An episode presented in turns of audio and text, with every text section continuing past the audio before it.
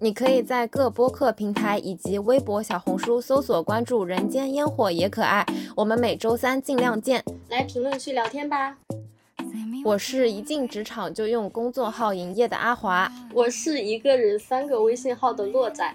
先跟大家汇报一下我们两个的近期情况。不想听我们废话的话，可以直接根据正文的时间提示来听正题。就我们这期。录制的时候已经是距离上一次录制大概隔了有至少三周吧，距离上次录制还是上次。对，对我来说，我感觉我已经有半个多月没有和人大段的进行沟通交流了，然后我就觉得现在一方面就是又有点业务能力生疏，但另一方面又有一种表达欲爆棚，就是非常的矛盾。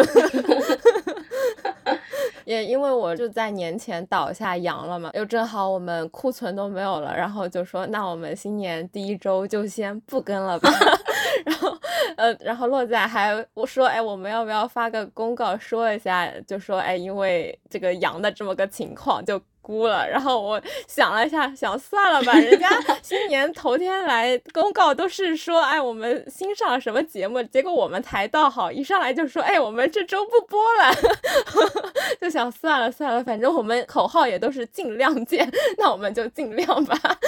拿捏了一下汉字的博大精深，对，就我正好阳的那一周，我们都已经计划好了，本来算盘打的特别好，我说，嗯，我尽量呃憋到元旦期间出去玩一玩。然后元旦回来之后阳，然后你还想有序感染是吗？对对，然后就说在元旦前我们可以再录个一两期，然后呃就会有一点库存在。结果这个病就是说来就来，人说倒就倒，我就卡在了年前的倒数第二、第三天，然后就所有计划都被打乱。嗯，而我现在真的算是闯进了决赛圈，大家应该想不到吧？我现在居然还是阴性，没错，我感觉你真的是。是大家在身边少见的那种人。属于珍稀类保护动物的感觉。对我现在跟朋友见面聊天，我云淡风轻的说一句，我到现在还是阴性，然后我朋友就会马上愣住，就觉得啊，居 居然还有这样的人存在。对，就大家现在见面打招呼都默认为，哎，你是阳康了，还是你还没康就已经来上班了？就是根本不给你选择，说你还阴着，你知道吗？然后你假如说你还阴着的话，大家都说啊，你这么厉害，就有种看到稀有物种的感觉。嗯，你之前不是还说你有一天请了半天假，然后大家都以为你去阳了，对，特别搞笑。对我我真的觉得很神奇。现在有人如果请假的话，大家就默认他是阳了嘛？其实我真的只是因为那段时间我同事阳了，所以我一直在一个人打两份工，就很累。我那天上午就想补觉，我只是请了一个上午，然后大家就说啊，你怎么来了？你不是阳了吗？对，就是说什么只要人不在工位，就默认你阳了。反正那一阵办公室里面就是人越来越少，天天都是消失的同事的状态，所以说也难免嘛，就是你也跟着消失了，大家就会觉得哦，那大概落在他也阳了。对，但是有一个很搞笑的事情，就是因为我同事里面还有好几个天选打工人，我们一直都是阴性嘛。但是我跟大家聊天的时候，发现我们每一个阴性的人都怀疑自己曾经阳过，只是无症状，没有被自己发现。然后所有人都这样说的时候，就给我整的也不自信了。然后我朋友就按头说，我肯定阳过。然后我也开始怀疑自己，而且我是从宣布放开之后一直在坚持做核酸，我还是以七十二小时这样来严格要求自己。做的时候嘛，呃，抗原核酸也一直都是阴性。然后我朋友就说，那就是你感染了，只是病毒的浓度不够，所以没有测出来。就不管怎么说，他就觉得我肯定是阳性。上海。不会有人逃过这波疫情，但你真的很厉害，就是政策宣布放开，然后不强制之后，我反而是一直都不敢去那个核酸检测厅，因为很多人就是说带复核要去做单管嘛，然后就说很多羊都排队去做单管，然后就说你假如说那啥事儿就不要去做核酸，结果你还一直做核酸，就是已经在这个提高了这个暴露概率之后，你还一直都是阴的，就很神奇，而且你那个十人混管也都是阴嘛，就 更加神奇。奇了，你的前后同胞都好给力啊！你现在竟然就是身边还有好多同事都是阴，我感觉我们部门里面已经差不多全军覆没了。嗯，你说起这个，我又想起来我们俩之前很认真、一本正经的去分析嘛。嗯，其实放开之后，上海的阳性并不是说大家哗一下子全都病倒嘛，其实还是有一个不同的。比如说像新天地啊，特别市中心的地方，那边不是很多外企快销嘛，然后他们好像刚刚放开没多久，就迅速的全军覆没了。嗯，但是像我们这边的话，大概都放开了两周多吧。我们这边还有挺多人还残留在 工位上面。对。然后我们俩不是之前还认真的去分析了嘛？可能是因为那边本来就是快消的人，他们可能每天都很活泼、很 social。呃，特别是可能一些美女，她上班化一些很精致的妆，然后化完妆之后她就不戴口罩，这样就会 增加他们感染的几率嘛。然后。然后听过我们往期节目的人也知道，我是在一个科技园区附近，然后大家懂的都懂，这边的人每天就是穿的土土的，就是保暖至上，然后口罩勒紧。这边的人基本上生活还是比较规律的，就是公司跟家里面两点一线嘛，然后又老老实实做防护，所以我们这边的疫情就不像市中心那边嗯那么的夸张。对我也是听说，就说上海第一波。呃，比较密集感染的一圈儿就是呃陆家嘴那一块的什么金融啊、券商啊，就是那群天天出差的。呃，然后就中招就很早，然后还有一波就是什么新天地呀、嘉里中心、静安寺这一块，就是你说很多快销和外企，然后他们可能就会有很多什么呃约饭局啊，然后要和客户一起吃饭见面那种场合，所以他们就是说什么静安寺那一块也是迅速的，就是嗯办公楼里面都空了，但是像。我和洛仔就是洛仔在科技园区，我也是在一个 很偏僻的乡下的园区厂区。对，然后我们我们两块就是属于上海，感觉是赶着第二、第三波吧。然后身边的人开始快速的阳，然后就会觉得果然还是在郊区的人，大家生活都比较。枯燥，比较单调乏味，大家都上班回家，上班回家两点一线，然后 呃也都很规律，也没有什么花里胡哨的场合和饭局，然后再加上大家也都非常注重保暖，因为想都在郊区嘛，这个风太大了，就是多裹一点，就完全放弃都市丽人的形象，所以说可能生存的就比市中心的都市丽人们要活得久一点。对，虽然说没有什么官方的证明，也没有数据支撑哦，但是我们俩觉得我们。可有道理了，不准反驳。对，基本上就是这些吧，跟大家汇报一下近期我们这些情况。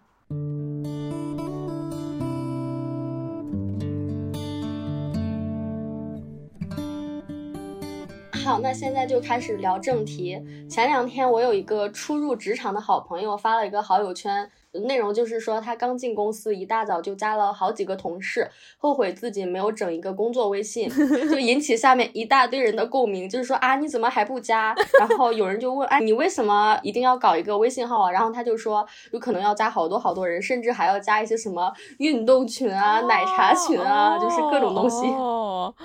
原来如此，然后我想起来，就是我刚进职场的时候，对，我就很聪明，对不对？然后我就开始咨询各位我身边的职场前辈，然后我也有问洛仔，我说，哎，我要不要开个工作号？然后洛仔就说，嗯，你们公司有没有自己的办公社交软件？比如说什么企业微信啊，或者说什么飞书啊之类。假如说有这种软件的话，你应该就不用开一个新号。假如说没有的话，那就比较危险，那就需要开一个。新号，所以我就去了解了一下，我们公司这么土，应该就是没有。所以说，我就赶快在入职报道之前就搞了一个新号。那你现在作何感想？会庆幸你之前这个决定吗？我现在就是觉得太明智了呀！我 我真的是 太庆幸，我当时就是有问大家，然后去开了这个新号，我就觉得受益匪浅。是不是非常感谢半年前的自己？听人劝，吃饱饭，现在可以叫什么？听人劝，你就可以安安静静专心吃饭。没错，就假如说我那时候没有开号的话，那我现在的心情就是和你现在这个发票圈的朋友一样了，就是不停的后悔。只要每次新加一几个同事，我就后悔当初，你知道吗？我们节目里面好像很多人都是快要入职场或者是在实习啊这个阶段的朋友们，你如果听到这期节目，我拜托你一定要去搞一个微信号，你会回来感谢我们的。对对对，真的是。经验之谈，拥有工作微信之后，呃，无论是你的工作呀，然后呃，你的摸鱼呀，就是各个方面啊，都是迅速的提高你的生活体验，快乐指数都会成倍的往上增加。嗯，对，包括我们在跟嘉宾对接的时候嘛，也会把我们自己的私人号还有我们的工作号都拉进去，就是为了方便回消息嘛。然后有一天，我们其中一个嘉宾就说：“你们是怎么做到上一秒还是这个号，下一秒就是另外一个号的？”对对对。然后这个时候，我我就说，我给他生动的还原了一下我当时的状态，就是我电脑上 登的是我的工作号，然后我手机上，然后这是我的私人号嘛。然后我就哎一会儿看看电脑，回回消息，仿佛是在认真工作的样子。然后一会儿又低头可以抠手机，在自己的私人号上面回回话，看似我好像是哎。半会儿工，看会儿手机。其实我两边做的都是摸鱼，在做播客的事情。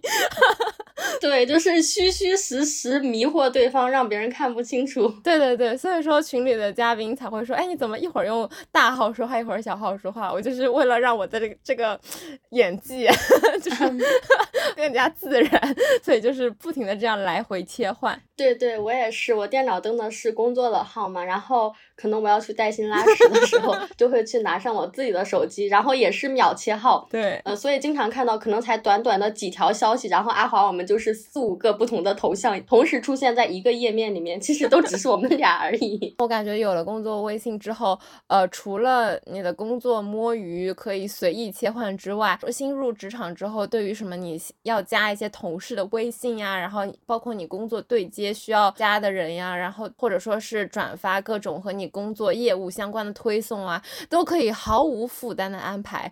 假如说只有我只有一个私人号的话，那别人。嗯，给我呃问我要不要加微信的话，我可能还比较犹豫，或者说比较模棱两可，或者说有点推推搡搡，就有点嗯，就不是很情愿的样子。然后包括什么公司领导说，哎，我们这篇推送大家转发起来，然后也会觉得，哎呀，好麻烦呀，还要转这种企业的东西。但是现在有了工作微信之后就不一样了，就是加加加都来加，然后同事就会被这种热情吓到，你知道，从没见过这么主动要加微信的。但是谁叫咱就是有个工作号。呢就没再怕的，对领导还会觉得，哎，这个新人小朋友蛮不错嘛，工作积极性很高啊，然后对你的印象分也会打得高高的。对你说到这个之后，我就想起来，你后来搞了一个工作微信嘛，然后还加了我的号之后，你说这是你的工作号，然后我就知道接下来要发生什么了，然后我反手就一个屏蔽，直接选了不看你的朋友圈。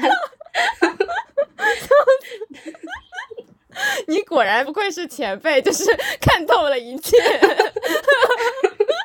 对，然后我们在录制这期节目的时候，我才想起来我要去特意点开你的工作号进去看嘛。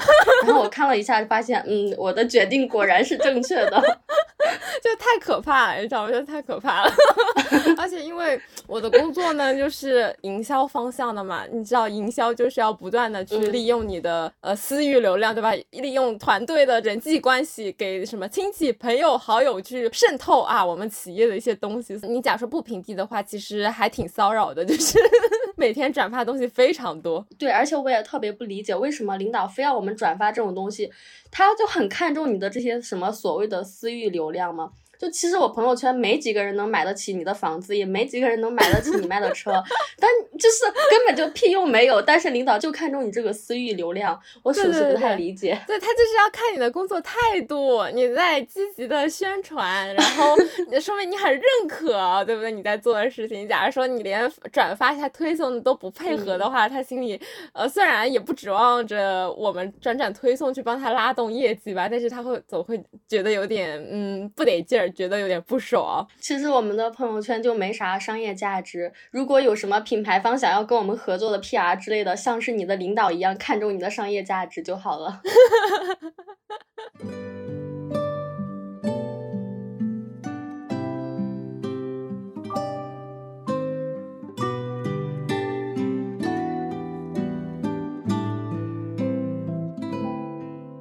作号之后，就是家人变得特别的爽快嘛。哎，然后我就发现，呃，我加的爽快，人家加的也爽快，为什么呢？懂的都懂。对，我加了对方之后，我一点开别人的号，哎呀，这个号怎么和我的号的内容这么像？然后彼此就都懂了，就是哦，原来这也是是你的工作号，你我只是工作之交，就一下子就好清楚，你知道吗？对，大家就开始心照不宣，是吧？对对对对，我自己开了工作号之后，再给他们炫耀，你知道，就说你看这个有工作号真的很方便。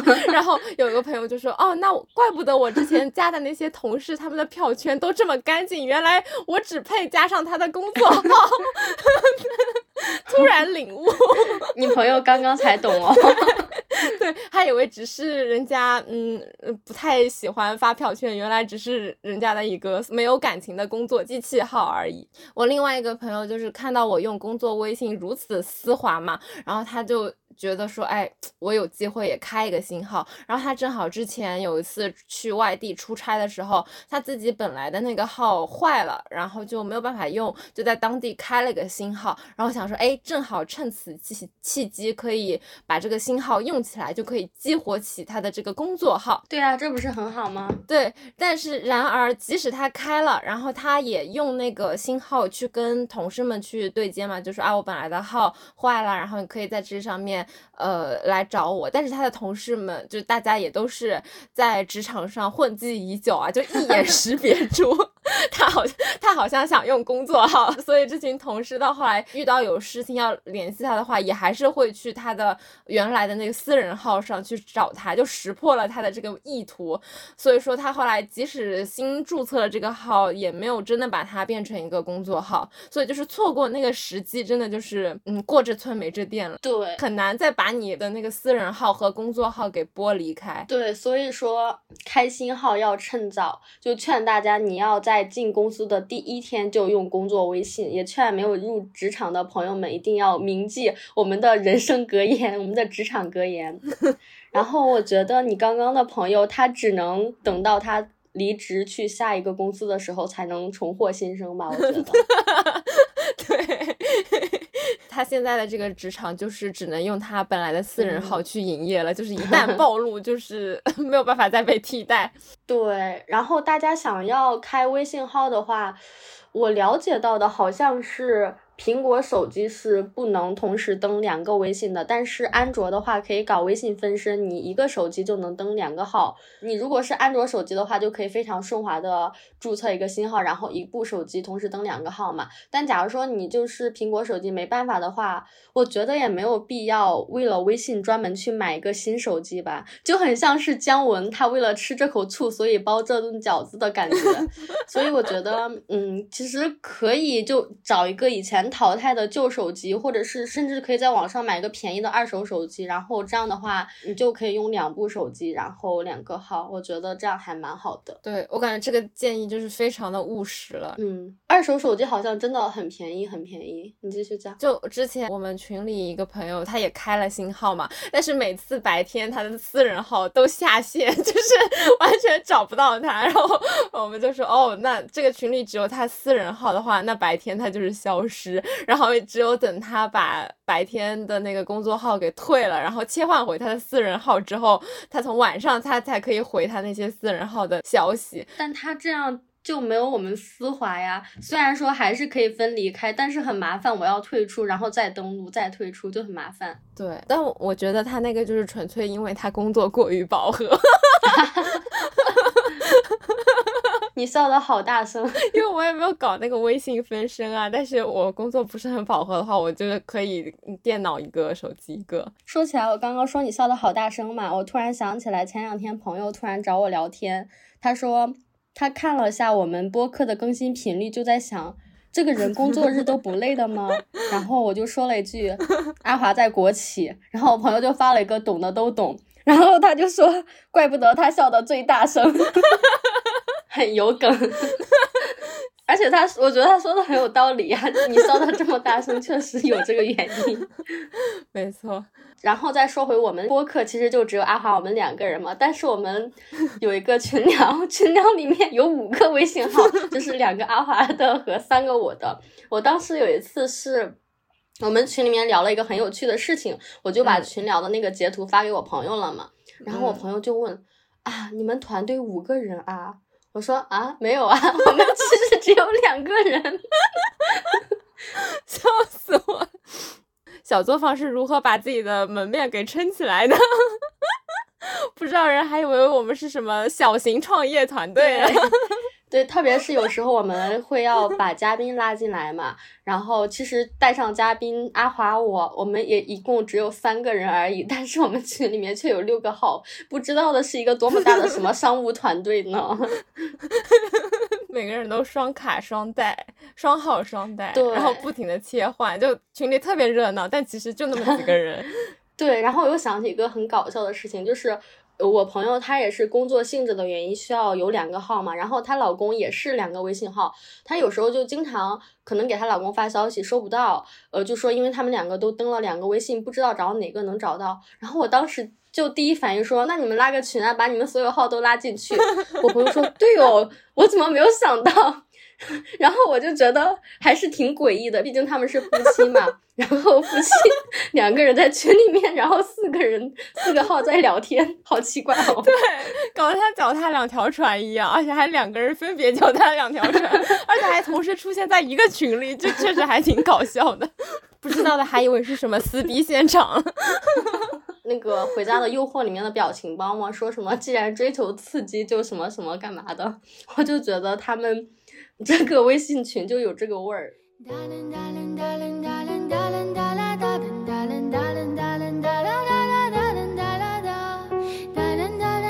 说起工作微信啊，我突然想问你，当时为什么很坚定的要开一个工作微信呢？你不会觉得其实分组也可以吗？分组也能满足你的这些需求啊，实现你的朋友圈自由。对，其实我一开始就是在分组和开个新号之间犹豫和纠结，就觉得，哎呀，其实我也一直也有分组管理，然后我也不是那种。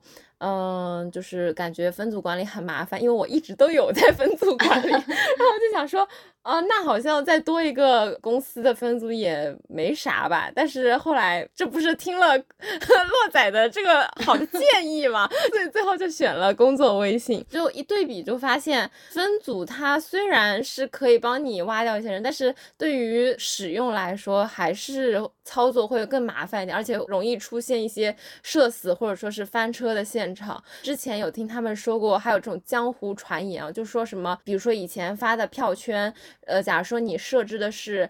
某些组不能看。那当你新加一个人为微信好友的时候，他的身份其实是没有带任何的分组标签嘛。然后你给他新加上一个分组之后，他其实呃某些组不可看的那些票圈里面，呃都是不包括这个新加的人的。所以说他是可以看到你之前那些发的内容。所以说你以后发票圈不能是哪些组不能看，而是应该去选哪些组可以看。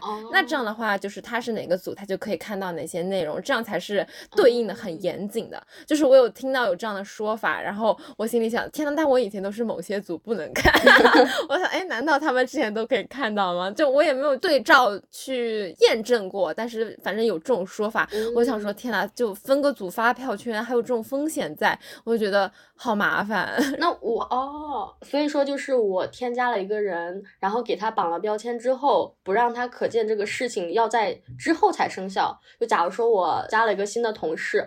然后他其实是可以看到我以前的那些同事不可见的内容，对吧？对对对对，只有我在后面重新发了一个新的同事不可见的，他才看不见。没错，那这还挺尴尬的耶。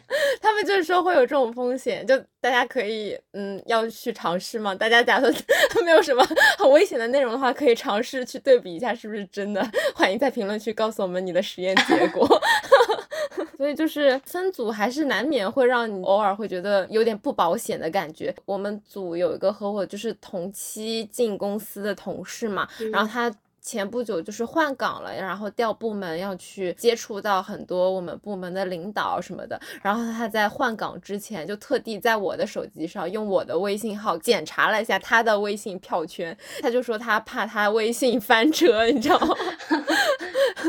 就是已经默认我的微信是在他的那个微信。比如说他设置了一个同事分组嘛，然后我是在他的这个组里面，所以他就可以检查一下，哎，他的同事分组下面大家可以看到他的票圈哪些内容，在想，哎，那我后面加了领导的话，呃，给他们加上这个标签是安全的。哎，可是我好好奇，你们为什么这么谨慎啊？有什么内容是大家不能看的吗？嗯，就因为他。可能平时发吐槽啊，生活吐槽，可能偶尔也会发发工作牢骚吧。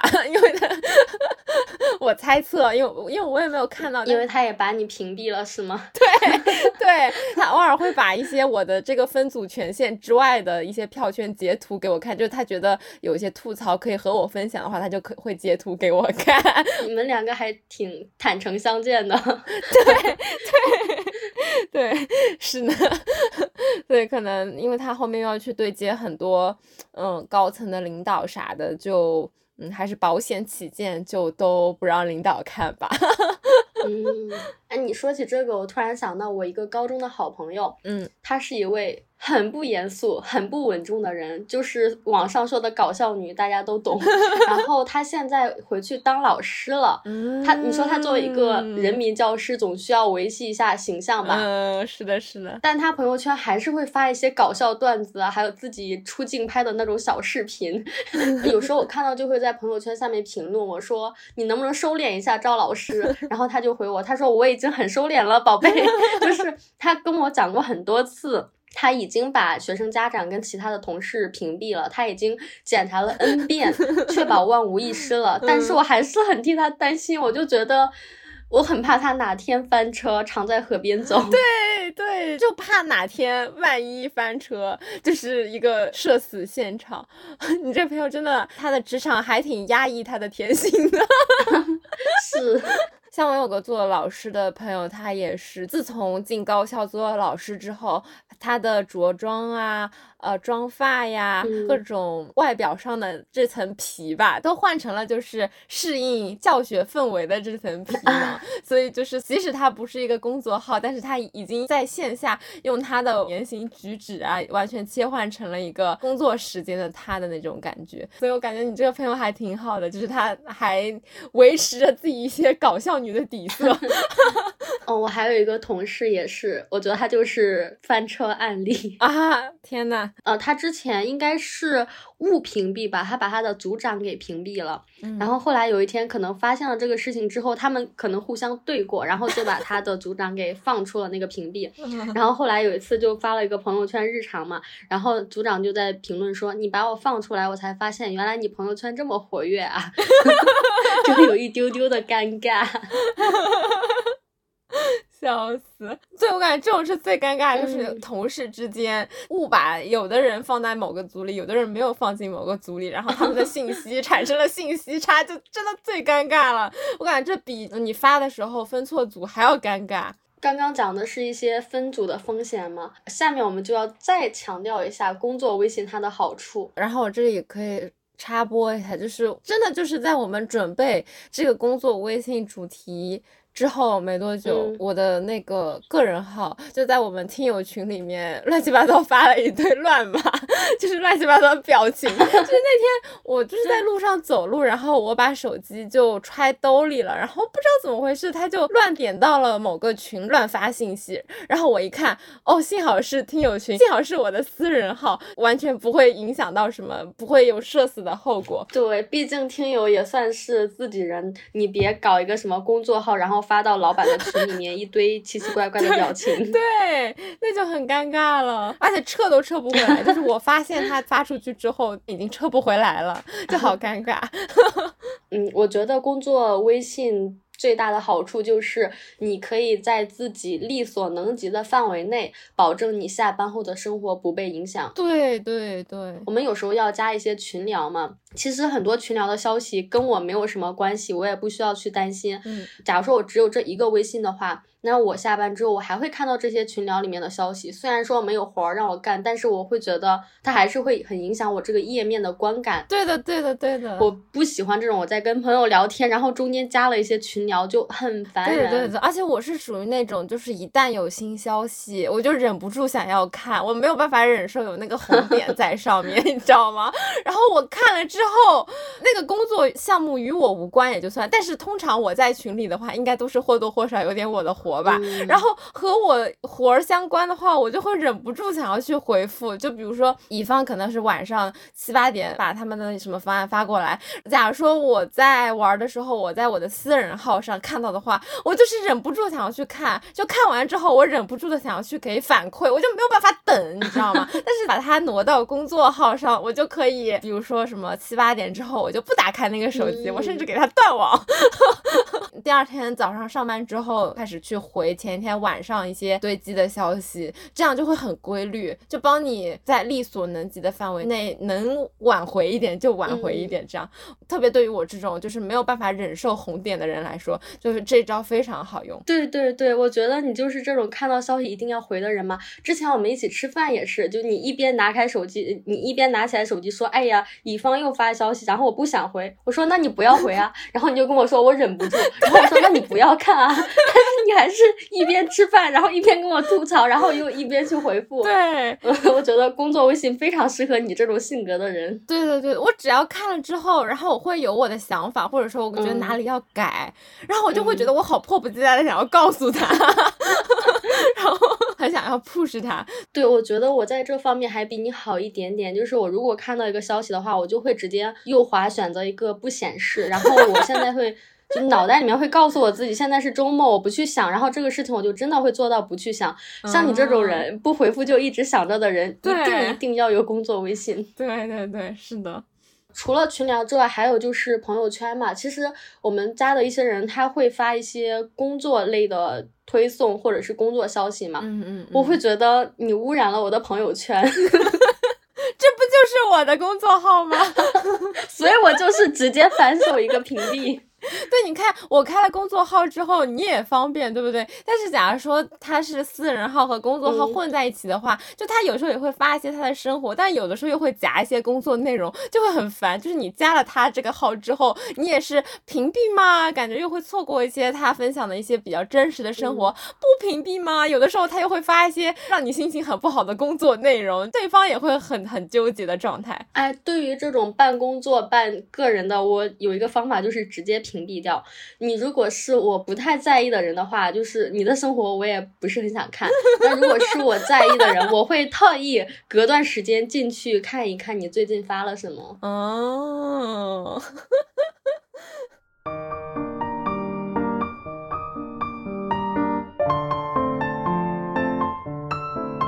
我录制之前点开你的。工作微信号看了一眼，毕竟我把它屏蔽了嘛，也不知道以前是什么情况。然后我点开之后发现，你你现在会在里面发一些自己生活日常哎，你现在是想要努力把它伪装成你的个人微信吗？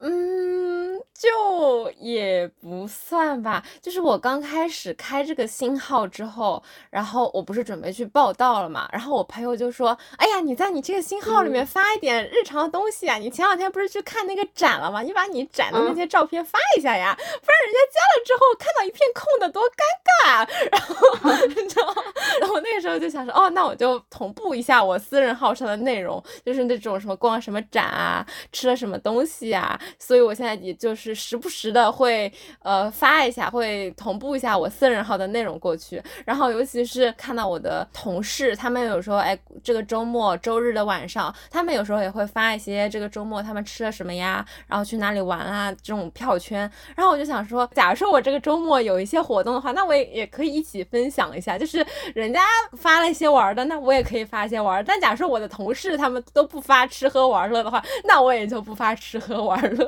就是有一点保持一致。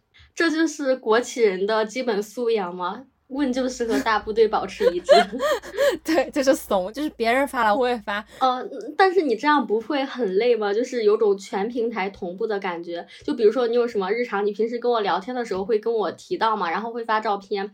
然后你的个人的微信朋友圈我也能看到，然后你的工作微信我又看到了一遍，然后你平时发微博我又能看到，我还过我前两天还看了一下你的极客，你的极客也会发，我的天，我觉得你同样的内容 我接收了无数遍，我还只能说就是你了解我太多社交账号了，哦，好像你你小红书是不是也有两个号啊？对对对，我就是用两个手机号分别注册了一个小红书。嗯，我是怎么知道呢？是因为嗯，我的手机不是登了我们小红书的官号嘛，然后你很早之前我们两个都关注了这个官号，然后有一天我突然发现，哎，点赞消息怎么有这么多？然后我点进去一看，哦，又是阿华，我就知道了这个是你的新号。笑死！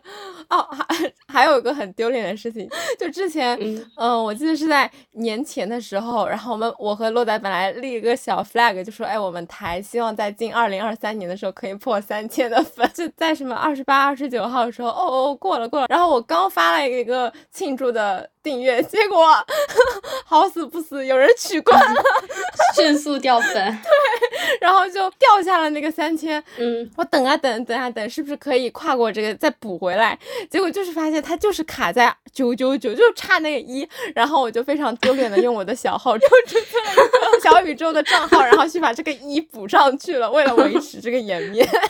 呃，如果大家能看到我们的订阅列表的话，你可能会刷到一些号，就是他只关注了我们这一个播客，然后只听我们这一个节目。你不要怀疑，他应该就是我跟阿华某个人的小号。对对对对对，就以至于我前两天发现一个。嗯，就是只订阅了我们的号，然后也只听我们节目的人之后，我就很神奇。我想，哎，这也不是我的小号，也不是我的朋友。然后我截图发给你，然后你说我也没有朋友在澳大利亚。然后我们就除了我们的小号或者说我们的朋友之外，还有这样的朋友存在，我们就好感动啊！就觉得天哪，是什么样的缘分？对，好神奇啊！如果这个朋友有在听这期节目的话，你可以解答一下吗？这位远在澳大利亚的朋友，你为什么只关注我们这？一个节目为什么只听我们？我真的好好奇哦。哦，扯远了，我们再扯回来。其实对我自己来讲，我完全没有把我的工作微信伪装成我的个人微信，就是可能因为跟公司性质也有关系吧。我们员工之间都非常坦诚，就我一刷你的朋友圈，我就知道你把我屏蔽了。然后，我甚至也会直接跟朋友讲说。我这个是我工作号什么，我没看到消息，所以我现在所有的同事，甚至我的领导，他们都知道我有一个工作号，然后我就会把这个事情直接告诉他们。对，然后我甚至有时候说，如果这个事情很急，我回复不及时的话，你找我私人号吧，我工作号下班时间不太看。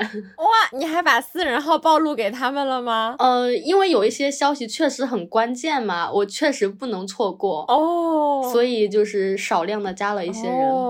我至今我的私人号还没有透露给任何一个公司的人。哇，那你做的好彻底哦！对 对，就是很彻底。嗯，因为我也是两个手机嘛，然后所以。我们部门的人怎么说呢？就是，呃，他们应该也都心知肚明啊。就是我有一个工作号，一个私人号。毕竟你的工位上面每天就摊着两个手机。对 对，其实也算是把我用两个号写在脸上了吧。你们加的都是我的工作号，然后他们也没有来问我另外的私人号啥的，所以我我的私人号就是苟活至今，希望它可以再 留存的久一点。如果你很纠结，你要不要告诉大家这个事情啊，或者是每天又担心翻车啊，朋友圈翻车什么的，那我的建议其实你倒不如直接跟大家讲，这个就是我的工作号。嗯，怎么怎么样？我觉得你直接直球坦诚的说一下，别人可能也不会觉得膈应。真诚是必杀技，朋友们。对，我也觉得。而且我觉得，其实现在，呃，无论是说在互联网也好，或者还是在一些相对传统的国企的环境，我感觉大家其实也都还是挺接受这件事情的。就是对于你开一个工作小号，然后大家维持在一个。界限比较明确的一个工作关系的状态，我觉得，嗯，其实大家还是挺能够接受的，然后也不会觉得，哦哟，你怎么，呃，很很冷漠，或者说说用一个小号来敷衍我，就是大家其实都还看得挺透的，接受度也很高。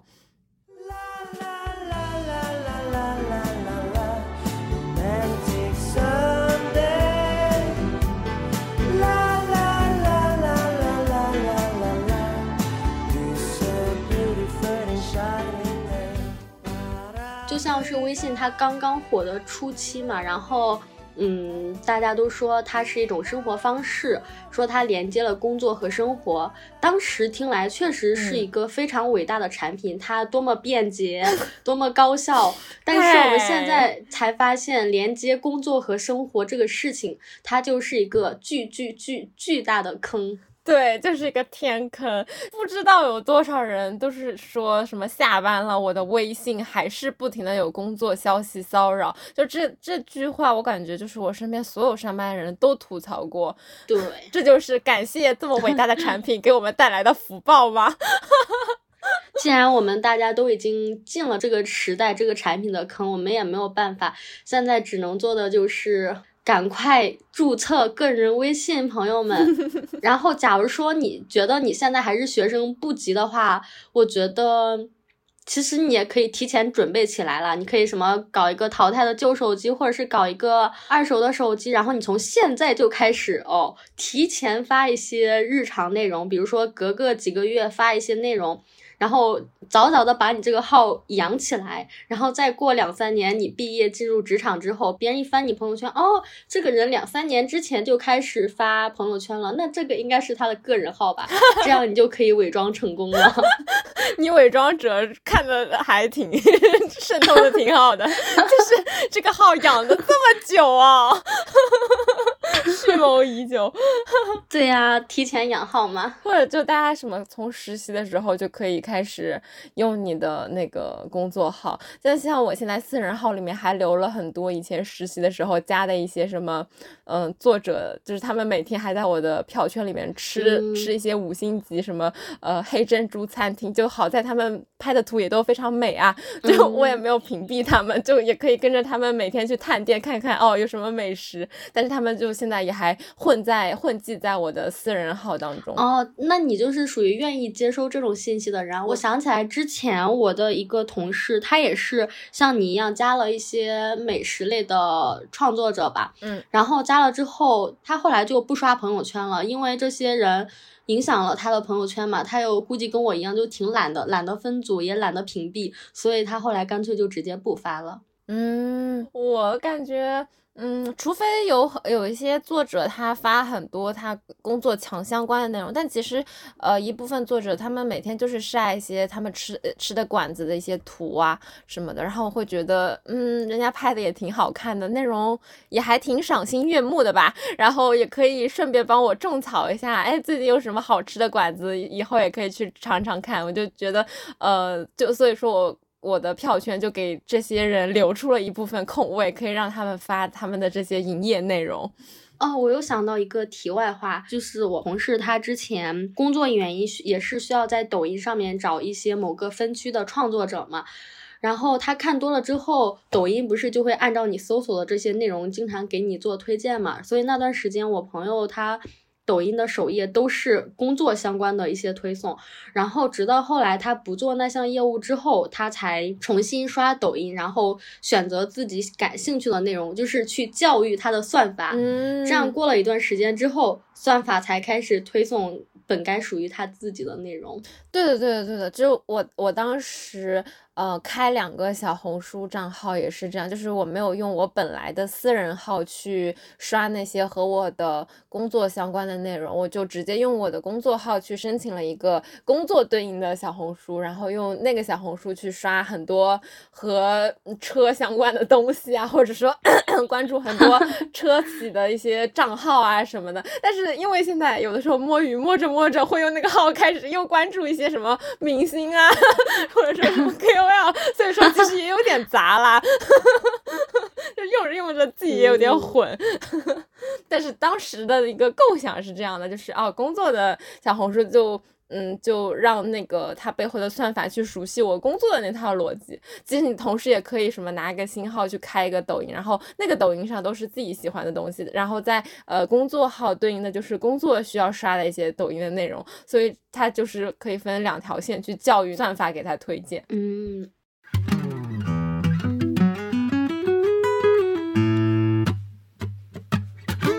听到这里的朋友，快快去注册一个新的微信，拥有工作微信的快乐，你想象不到。对我们这期列举了这么多工作微信的 好处，所以就是一个强案例给到。然后我们这期上线的时候应该是年前的最后一期吧？对，就是我们在二零二三年第一周估了之后，打算在呃过年的节假日再估一期，所以说可能下一期的节目应该就是在年后了。呃，那我们这里就提前祝大家新年快乐，新年快乐，大展宏图。扬眉吐气，还有什么吐？就最近看了好多跟吐有关的成语吗？连 to be number one 都出来了。嗯，兔年大吉是成语吗？那我们就年后再见啦！欢迎大家在各播客平台订阅《人间烟火也可爱》。可以添加微信可爱 FM 幺幺幺七加群一起聊天，有任何选题或者建议都可以发送至邮箱人间烟火也可爱的首字母小写幺幺幺七艾特幺二六点 com，也可以把邮箱当成树洞，有任何想说的也都可以发进来哦。对，欢迎大家的投稿，拜拜，拜拜。